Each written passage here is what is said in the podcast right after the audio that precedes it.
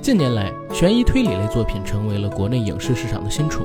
线上有爱奇艺、腾讯等视频平台以迷雾剧场、X 剧场的剧场形式批量产出剧集，线下也有越来越多的悬疑电影登上了大银幕。这些年的时间过去，虽然纯粹的悬疑类作品很难在市场回报上达到合家欢电影的票房上限，却也培养出了一批规模不小的类型片观众。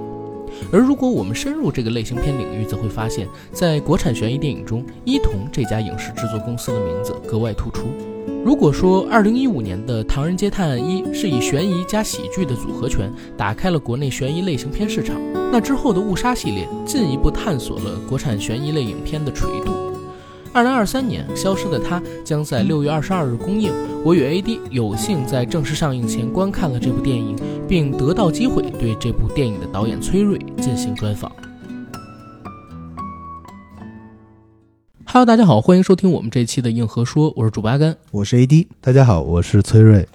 非常高兴又可以在空中和大家见面。然后今天这期节目呢，大家听到有一位嘉宾叫做崔瑞，这位嘉宾就是今天我们专访的主角《消失的她》的电影导演。非常棒。非常棒，非常棒。哎，在这儿呢，我觉得跟以往咱聊电影不一样，嗯，有一种特别正式的感觉有啊。为什么？因为第一是电影马上就要上映了，从咱们到了这个制作中心开始，整体流程就变得特别紧，但同时呢，又感觉相对而言轻松一些，因为似乎崔瑞导演跟我们台的一位主播有比较好的私交，对吧？呃，对嗯，我是在去年，也是经由一位大哥介绍我和崔导认识的，然后从去年的六七月份就很想要看到这一部《消失的她》，嗯，然后直到今年的北影节，我也是借崔导的光，嗯弄了一张票，哎，一票难求，看了这部电影，打包票的说非常非常的好看，没错，《消失的她》这部片子呢，将在六月二十二号于我们国内公映。然后我和 AD 也是在上映之前吧，有幸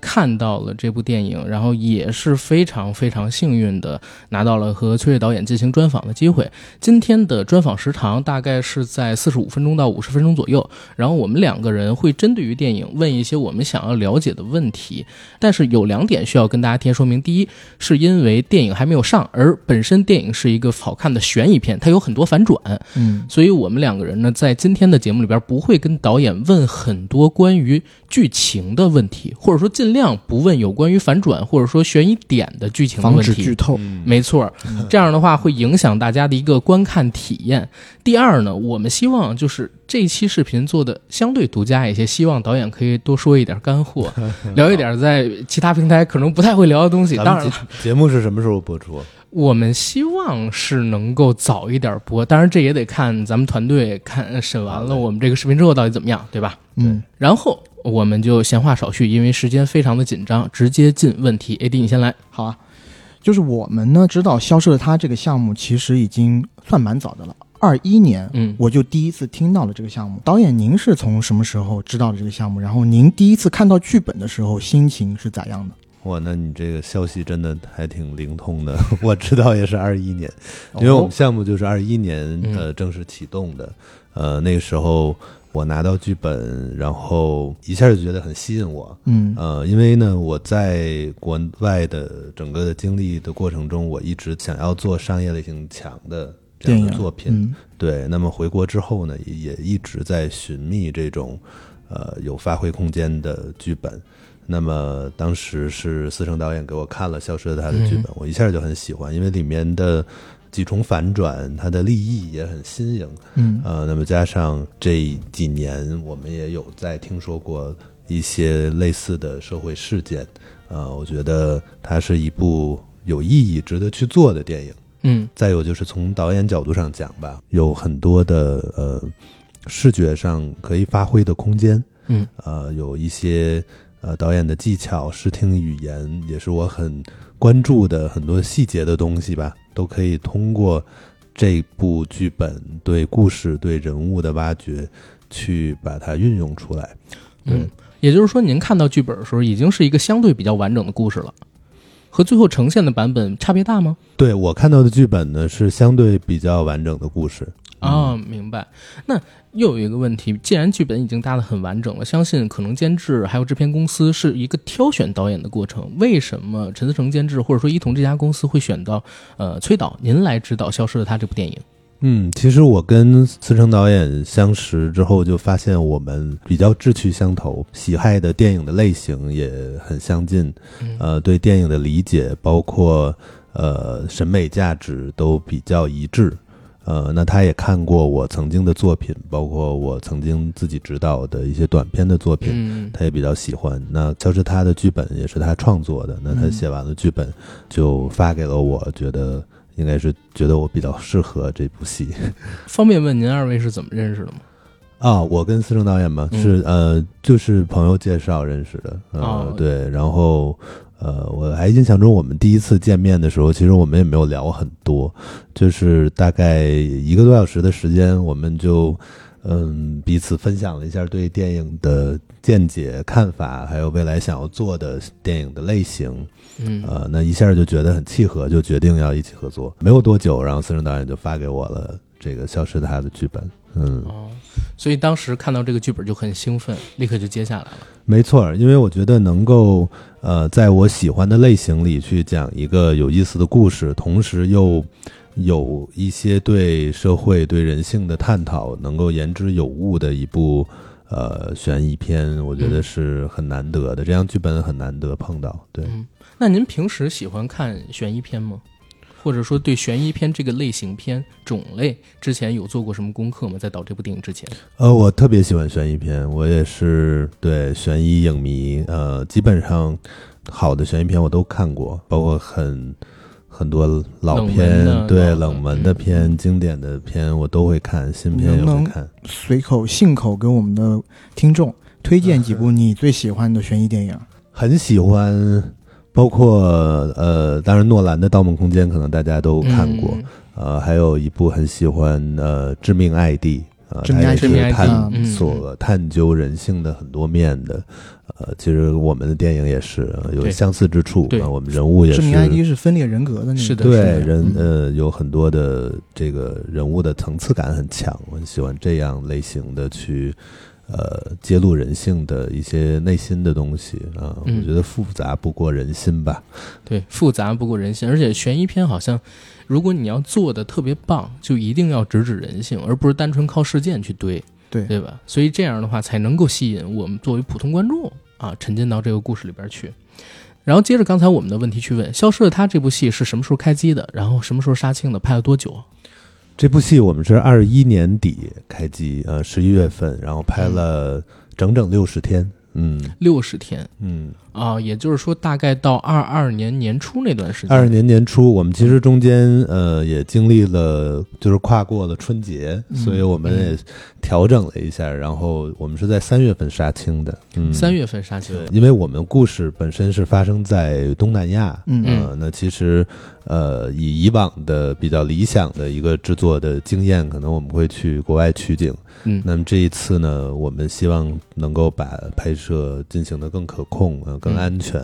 所以我们整个其实是在海南取景的。嗯呃，那么在海南也搭建了我们呃需要的场景，包括一条呃东南亚的古街。嗯，对，呃，哦，所以那个古街也是在海南现搭出来的。哎，嗯对对对，所以这个呢，嗯，当然是一方面是受疫情的呃影响，但另一方面其实。呃，这么去实操之后，我发现也有一定的好处啊、嗯那就是说，在场景里面去融入很多我们喜欢的元素，嗯，呃自己构建世界，哎，对，嗯当然，在一个东南亚的这样一个风格的一个嗯前提下，一个嗯框架框架下，就有一些灵活度，有一些自由度，对，因为这一个我还是特别佩服一桐这边的制作能力的，因为我所知道的是，呃，《误杀二》嗯应该也是在国内取中景山的，对，然后也是搭了一条具有泰国风情的那么一整条街，嗯但是我们在看电影的时候，其实整个是非常代入的，以为就是在国外取景的，起码在看电影的对当下。然后这一次也是，我其实虽然我知道这部电影是海南拍的，但是我在整个的观影过程当中，我完全没有一丝一毫觉得，哎，这好像是在国内取景的，嗯完全就给我嗯带到了东南亚的那个环境当中。而且我一直觉得就是一东这个方向特别棒。你看啊，首先现在他们在做的这些悬疑片，成本体量都是很可控的，而且会用性价比特别高的演员，嗯，对吧？然后用这些演员搭起来的盘子，选择档期也不是那种五一、十一、元旦、国庆这种特别拥挤的档期。然后他又把地域放在了东南亚，一方面，我我会觉得会有异域风情了，嗯对吧？尤其你看这次消失了他的嗯整个设定，因为是自己搭的景儿，所以其实你觉得它又像泰国，又像马来，然后甚至呢又有点像新加坡，又有点像文莱。就里边融合了各地域的元素，它都放在这么一个地方，因为也是模糊的一个东南亚小岛嘛。嗯，对就，所很有以异要域给风大情家隆重的介绍一下，我们故事发生在巴兰迪亚，巴兰迪亚，哦这是一，OK，个虚构出来的是地吗方是吗？没错，嗯嗯，哦，只有在电影里边才出现的地方。是哎，然后也其实想问，为什么一同或者说像咱们出的这些悬疑片，习惯把背景放在东南亚？嗯，其实我觉得东南亚就是自然的会给大家带来一丝神秘感。嗯嗯嗯，从它的文化的角度，还有它的地域的角是度，都是这样。呃，尤其我们这一次消失的它放在呃，我刚才提到巴兰迪亚是一个我们所这个创造的一个东南亚的一个岛屿，啊、它相对其实有一个很孤立的感觉。那孤立感中呢，有一种扑朔迷离，有一种相对独立的这样一个氛围在里面。嗯，就让人觉得说，哎，好像有一些这种要去拨开迷雾，要去在这个一个小岛上去找寻真相的这种冲动。嗯创作空间会不会更大一些？呃，确实也会，确实也会，嗯因为呃，当然我们在创作故事的时候也是有很多的诸多的顾忌，呃，那么我们希望能够更透彻的去讲好一个故事，有更的放开时手候脚，嗯对，放开手脚，有的时候可能更戏剧性、更夸张，能够更直逼人心。那么我放在这样的一个地方去讲这样一个故事呢，我觉得有更多的自由度吧。嗯，嗯，嗯是，而且东南亚确实也是一个非常好取材的地方，因为我自己也去泰国啊，去其他一些东南亚国家玩过，地区嗯玩过，就是确实它和国内比啊，国内要安全太多太多了。嗯所以它本身就容易让大家相信，在这些地方会产生一些离奇的案件。对，而且如果我没有记错的话，是不是在一两个月前，真的在东南亚某岛国发生过一起也是夫妻之间的类似消失的案件，呃，我忘记了，但是这种案好像在东南亚很多屡。见不鲜，是对吧？对，嗯之前还有就是夫妻一起去泰国旅游，然后丈夫对妻子嗯下杀手这下个故事，对就是几年前的案子，嗯这是真的上过热搜的。对，然后我们接着回到这部电影，消失她这部电影的故事锚点非常的聚焦女性，甚至是一部非常具有女性力量的电影。这个我可以提一句，就是我当时在北影节，嗯，呃，那个场次看的时候，跟我一起去看的是一个女生，她看完的时候是整个人非常的激动，还看哭了，因为她觉得在最后那几十分钟里头，她完全可以感受到几个女性主角之间的那种互帮互助，嗯，真的是感觉到了一种女性力量。确实也想借此机会问一下导演，就是在创作时候你们是怎么理解这样的一个设计的？有没有什么可以跟我们一起分享的？嗯，呃，确实是《消失的她》呢，我们想做一部呃关注女性的电影。那因为我觉得女性呢，她其实承担着很多的社会压力，同时呢又有很重的家庭的责任，在婚姻关系中，呃，在两性关系中，呃，有的时候很容易受到伤害。嗯，那么我们这部电影呢，呃，希望更多的去关注他们。呃， 一呃从一个方面讲呢，是在呃婚姻关系中，呃，去建立信任吧。呃，那么有的时候，嗯呃，女是的性存在一些不安全感、不安全性的这样的因素。那么另一方面呢，也是想通过这个片子去展现女性间的互助。呃，刚才 AD 也提到，呃，这种 girls help girls，它对其实也是一个很国际化的议题。那么是有很多呃，我们看到过的一些成功的呃国外的电影，也有在呃去触碰这个话题。嗯那我觉得我们国产电影，呃，也应该去，嗯，对女性进行多一更些多的关关怀关怀，对嗯对对。然后，所以呃，这部电影呃，我们观众在看到后半段的时候，会发现友谊它有时候比较的单纯，它没有那么多的呃繁琐的利益关系，嗯，斤斤计较啊对什么的，对嗯所以呢，它其实是更纯粹的一种，就是我真的就是真心的，就是为你好啊，我希望你好，我希望你嗯过得好。是呃，的，对。那么当遇到危险的时候，也是尽全力的去帮助，那么去寻找，呃，希望彼此能够安全。呃，所以我觉得这种互助的精神是值得我们通过这样一个电影去把它表现出来。嗯，明白。OK，那聊到这儿，正好有一个问题。刚才导演提到了两位女演员，那我其实，在看电影的时候，我也是觉得两位女演员本身的表现非常的精彩。当然，朱一龙老师表现也很精彩，所以我很想知道，就是在片场的时候，这几位主要的演员是怎样的一个生活状态，包括他们的相处状态是怎么样的。嗯，呃，确实，因为我们其实这部戏，我们的两位女主呃，就是倪妮，呃，还有文咏珊，嗯，她们都是非常有潜力的演员，呃，并且也都是呃非常容易接近、非常活泼、非常呃好的人， 所以呃合作起来也很开心，也很愉快。那么在片场，其实呃两个人也都在不断的去尝试新的东西，嗯呃，那么包括倪妮这一次，她在戏中有很多呃很飒的一些嗯，是的，画面，嗯、大家看了之后就是更加的去呃，能够深入大家的内心的去感受到这个飒爽的这个一个一个女性的形象的这种树立。嗯对，那他们俩演的时候会觉得很嗨吗？就有一些戏，比如说他们俩其实又有动作戏，然后有一些耍狠的戏，就这些他们会觉得很嗨吗？对对对，其实呃一开始是呃有一些小紧张，比如说对于倪妮来说，她呃可能大家觉得她会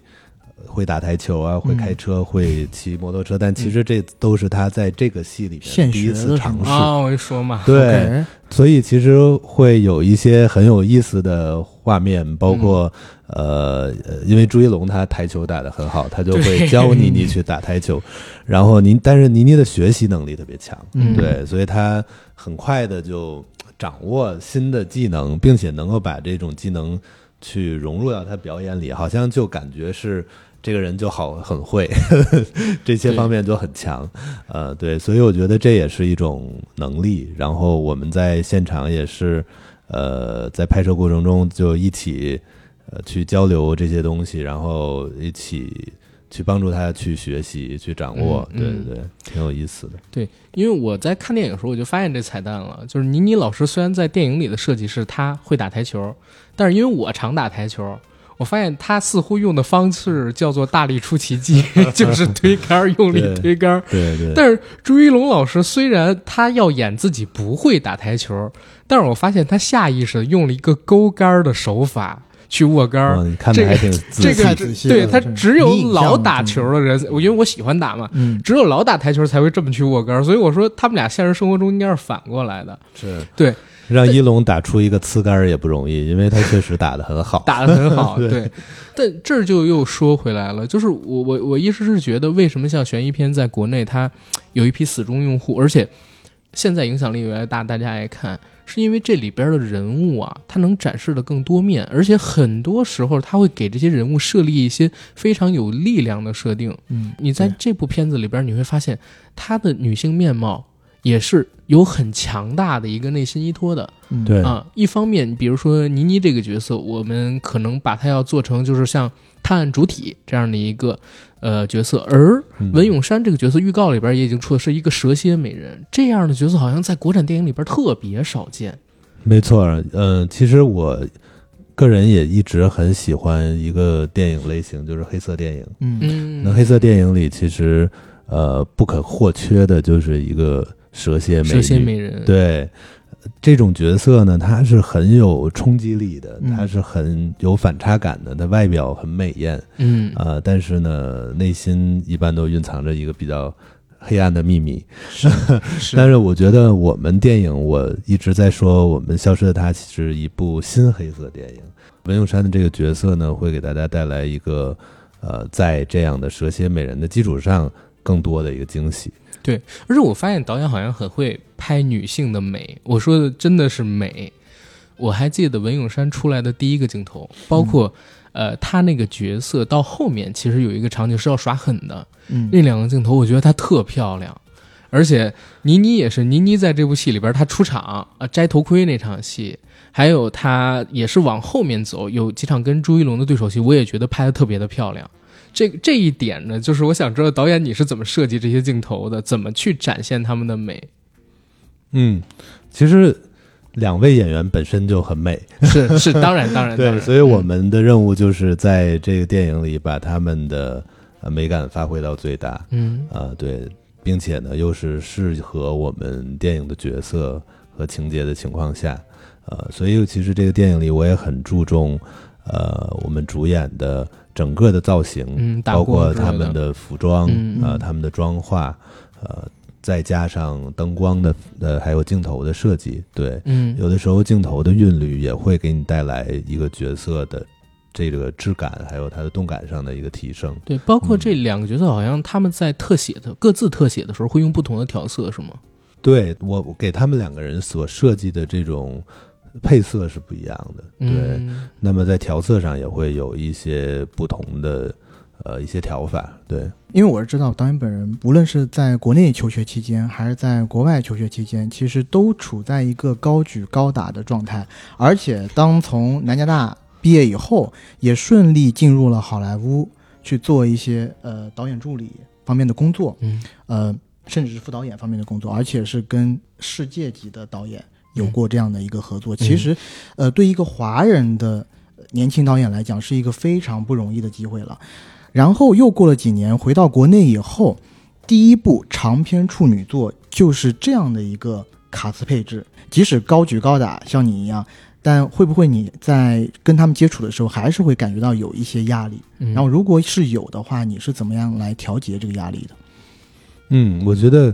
肯定是有压力的，而且我觉得当然也很幸运，能够一路以来参与到比较成熟的项目里，然后嗯一直在学习，一直在积累很多经验。但是我觉得学习也是没有止境的。那在国外可能积累的更多的是呃比较工业化的这种制作技巧、呃嗯技术，呃积累了很多经验。那回到国内呢？怎么去把这样的技巧、技术运用到讲好每一个中国故事，嗯上其实是呃也是继续值得继续的去探索，继续去努力。那在这个过程中，呃，也是在。呃不断的向我们国内的业内的许多前辈去学习。那这样，呃，这次消失的他呢，我们的从主创到所有的呃制作人员都是属于国内一线的，嗯呃，那么大家也很有经验，呃，那么一起来呃交流，呃，不断的探索。那我也希望在这个过程中把我的所知所学发挥到最大，所以我会思考，在可能拍每一场戏、每一个镜头的时候，我想怎么能做到与其他的国产电影不一样啊、嗯那么，所以呢，就会去着重的去提前设计好啊、做好我的故事板，呃，做好我的拍摄计划。嗯啊、嗯并且让我的合作者、我的演员呃领会到我的意图。呃明白，那我嗯觉得其实呃很大的一部分压力也来自于怎么去有效的进行这样的沟沟通。沟通，嗯，因为我自己本人也是很喜欢看悬疑片的，然后我会觉得悬疑片它的节奏很重要，所以我在看《消失的她》的时候呢，我有一个习惯，就是看电影的时候我会看表，尤其是商业电影，然后因为我觉得电影对节奏和时间。它的把握是能够把观众带入到节奏里边去一个非常重要的点，然后我觉得《消失的她》这点做的特别好，尤其是在开场部分，比如说开场的前四分钟特别流畅，随着警局冲突的结束，然后第五分钟呢出现了片名，片名又正好对应情节，而第六分钟文咏珊出现了。然后他出现的那场戏呢，正好第一是打开悬疑点，第二是当时在他面上打了一束光，就是那束光加上他本人的出现，打开悬疑点，让演员造型又顾及了感官刺激，同时呢又让观众沉浸到这个节奏里边去。所以我就在想，团队在创作，包括导演您在拍摄的时候是怎么预测观众看到这些情节时的沉浸度的？然后有做过适应吗？或者说大家有开会讨论过吗？嗯，对，其实那你看的太仔细了，嗯特别特别感谢。对，所以你下次跟他一起看电影的时候，如果看他经常看表的看话，表他啊其实不是 不不不是嫌这个对电影不好期待看看啊它，的对结束他是在我这在儿看研究呢，我在看节在奏研究节奏，对对，确实，我觉得现在呃，悬疑片其实是类型片里很难把控的一个类型。嗯那么，因为悬疑片需要关注的点非常多，呃，节奏的设置也是非常的关键，因为现在观众朋友们的这种欣赏水平也在不断的提高。 嗯大家在看悬疑片，在看有一些烧脑的、需要动脑的电影的时候，理解的越来越快。所以我们是的的整个创作过程，我觉得也是在跟观众朋友们赛跑，啊在嗯斗智斗勇吧。当然，希望能够达到的一种是，呃，我们埋设了悬念，可能在观众就即将要。呃猜，到自己猜到的时候，嗯我们马上把这个包袱抛出来，嗯让观众哎，还是给大家带来一个恍然大悟的感觉的同嗯时，又预设出下一个冲突点、下一个悬念。所以现在的悬疑的电影，嗯，尤其像我们《消失塔》中，它的悬念是一层接一层，嗯是的一定要是的持续上的，一定让观众在不断的被带着走。嗯对，所以这部戏我们在剧本层面上就已经在做这样的探索和研究。那当然在，呃拍摄完成之后，在剪辑的过程中，我们也在不断的调整节奏，也确实有做过适应。嗯呃，那么去看呃观众的反应，呃，大家的猜到我们下一个反转的几率有多大，那它的时间大概是什么样子，然后我们再去做调整，能够让观众有这种看整部电影都一直带着悬念，一直带着呃自己的这种疑问的感觉。那么这才是我觉得悬疑片应该做的，就是让观众意想不到。嗯，明白。这个我可以做个证啊，因为我确实我看悬疑片也看的比较多了，嗯像我和阿甘也经常一起看片子。是，然后在看片多的情况下呢，有的时候片子到最后二三十分钟，你会感觉对大概能猜出来他们大概要讲一个什么事儿，那皮儿不够虽然，厚。对，就是这个底藏的不够深。嗯但是我打个包票的是，我看这个电影的时候，最后那个底揭出来的时候，我也是大吃一惊，没有想到藏的够深，嗯，够爽。那那个底确实藏得很深，尤其在最后二十分钟之前，嗯你是没有关注到这个底的，我也没有。嗯，而且还有一点就是，我觉得最后的那个底啊，不行，这就涉及到剧透对了，不能能跟大家说我太多。们很想说，但是对不能说啊。嗯对，不能跟大家说太多。但是，呃，随着电影的推进，前半段吧，我觉得它非常的流畅，但是到后半场的时候，我其实是有一些疑问的，嗯因为后半场的时候，我发现什么枪战啊，然后飙车呀、就包括还有部分的回忆戏份全都来了。这一部分我会觉得是不是有一点点过多，或者堆的有点满了。然后这些元素虽然看着爽，但是我在看的时候，其实到后半段或者说后中段底出来之前啊，因为最后那底二三十分钟还是特别特别好的，但是到后半段可能有个半小时左右的时间，我会觉得有点累。所以我我不知道这部分的设计是为了要给观众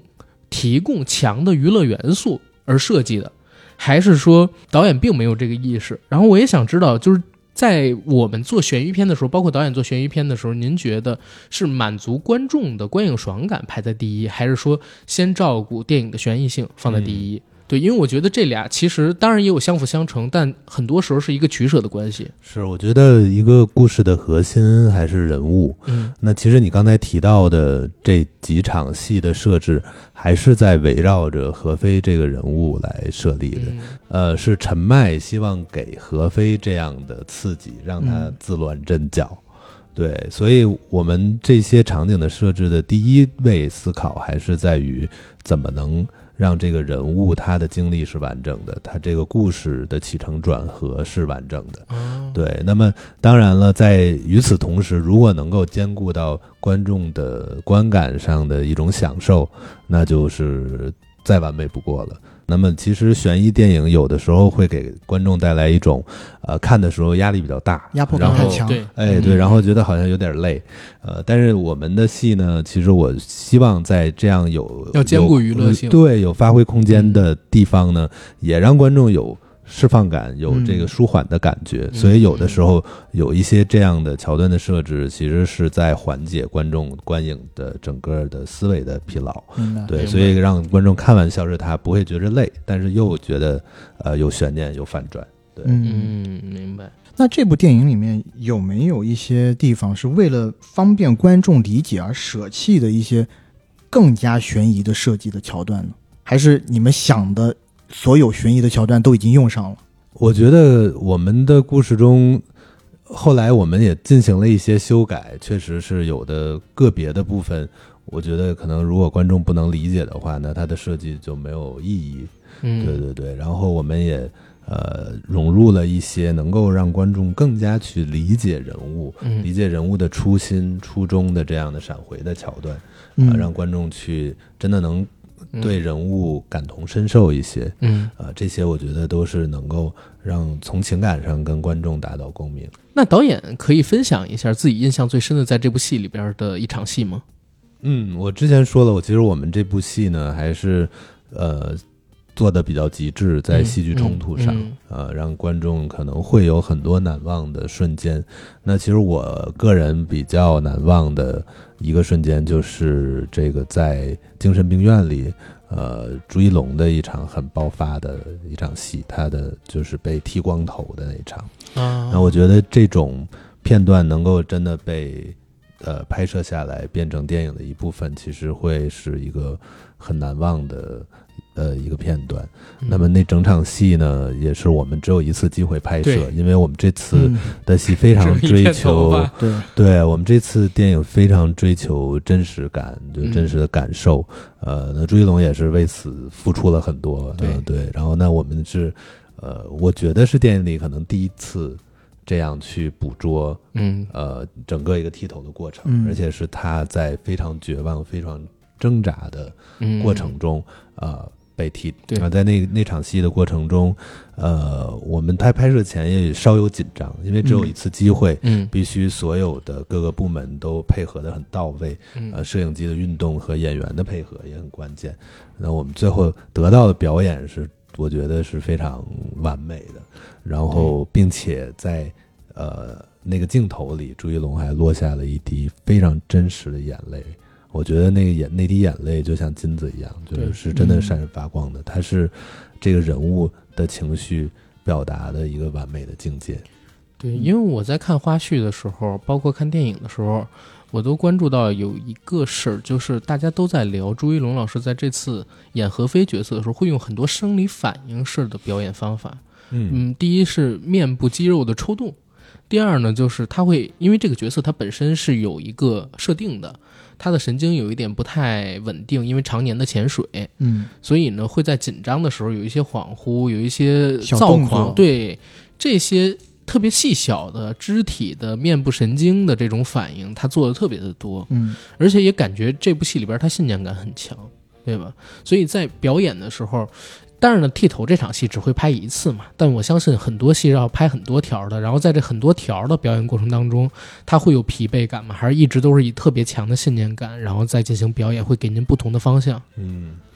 呃，一龙呢，其实他呃本人在生活中是非常内敛的，他不会特别多的喜欢去过分的表达自己，但是一旦进入角色，其实他是一个非常专业、非常敬业的状态。我们有的时候有的戏会拍多条，但是他嗯能一直在维持在呃一个状态上，呃，能够持续的呃把角色的这种呃情绪能够淋展现的比较淋漓尽致。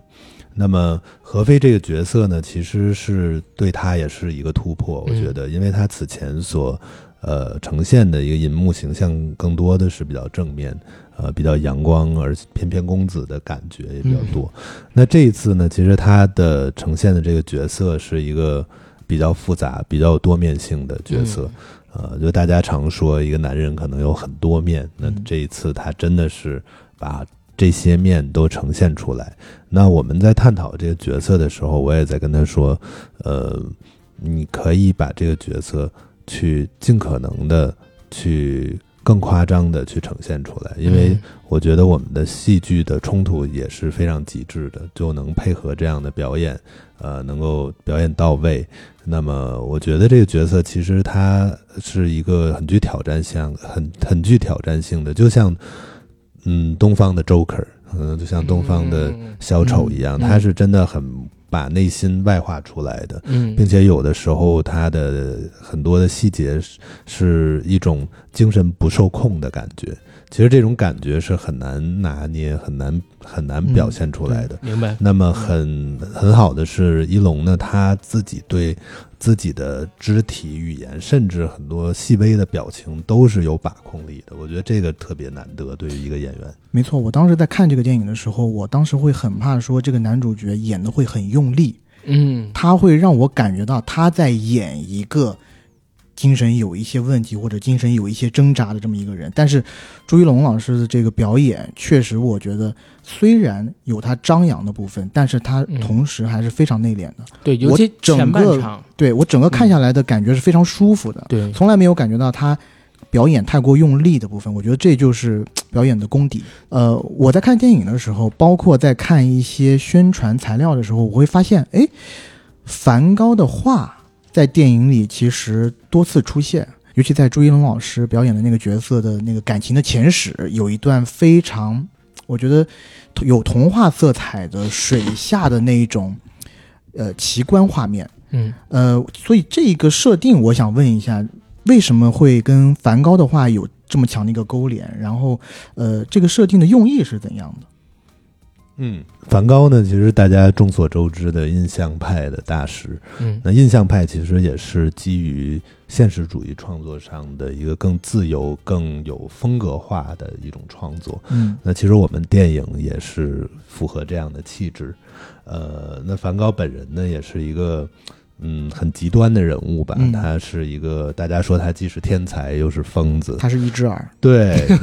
对。嗯和我们故事中的何非这个黑猫警长呢？老说这种冷笑话，你 这 不好意思，不好意思，不好意思， 黑猫，我我又在想到一只耳，又想到黑猫警长，不好意思。所以我有点忍俊不所禁。以他的这个这个极端性格也是确实在，尤其就是晚年的时候得到很就是很外化，呃，很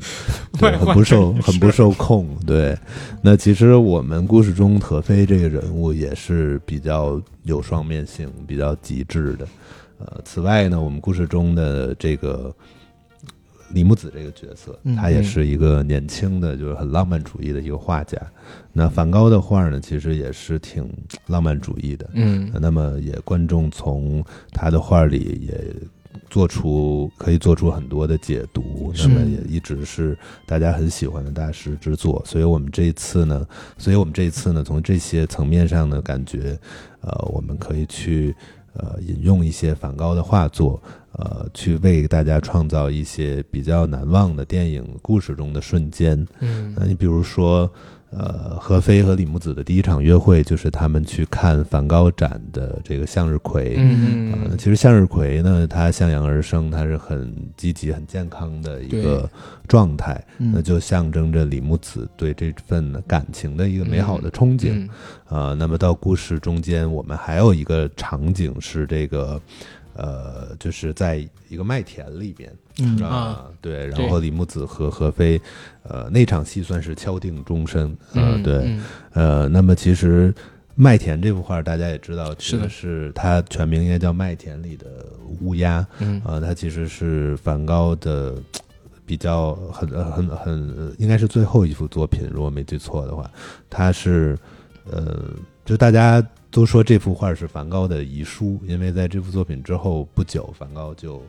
呃结束了自己的生命。嗯，那其实这幅画它是有很多的不安的因素，有一些不祥的预感在里面的。明白。对，那么也象征着我们电影中的两个人的这段关系，其实会有一个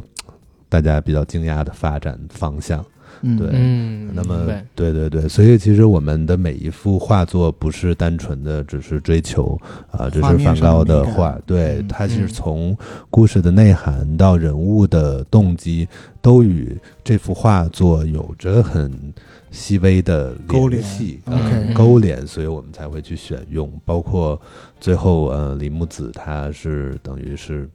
在它的最后一个画面就是海底星空，那海底星空也是引用了。星月夜这幅画的一个构思，所以大家到时候也可以去影院去看一看。哎，我们为什么会选用这样一个嗯这样的画设计，对这个真的是巧思来的。嗯像我这种艺术修养没有那么高的 人，当时看了以后，我你就想想到哎的就是一只 耳。没有，我就想的是梵 高，然后回去要看一下《黑猫警 长》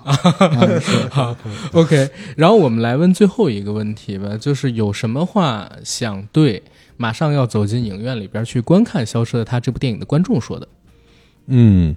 呃，其实《消失的她》呢是一部有多重反转，但在探索人性，呃，在审美上也是呃会给大家带来享受的电影，所以很值得大家走进影院去看。那么，我相信很多呃在收听我们播客的朋友也是。呃，悬疑电影的影迷，所以一定不要错过。但是呢，如果你不是悬疑电影的影迷呢，你也不用担心，因为《消失的她》里面在悬疑之外，也有很多其他的惊喜在等待你们。 OK，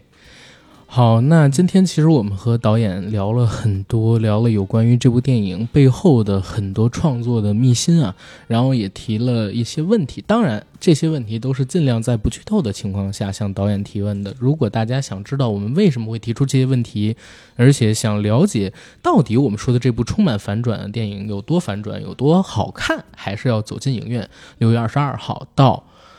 电影院去看这部《消失的她》。然后今天非常感谢崔瑞导演来到我们硬核说的节目，我跟 AD 呢给您奉上热烈的掌声，好吧？谢谢，谢谢，谢谢，谢谢感谢大家，感谢二位。嗯，好，节目的尾声我来做个广告，我们的节目《硬核说》已经在全网各大播客平台同播出，欢迎各位收听、订阅、点赞、打赏、转发我们。想加群的加 J A C K I E L Y G T，让我们的管理员拉您进群，和我们一起聊天打屁。想关注主播最新生活以及对影视综看法动态的话，请在微博搜索“硬核班长”以及 “AD 钙奶爱喝奶”，关注我与 AD 的官方媒体账号。同时，这期节目有视频版本，可以在各类视频平台进行观看。然后。这期节目到这儿结束，谢谢大家，拜拜，我是阿甘。我是 AD，拜拜。我是崔瑞，拜拜。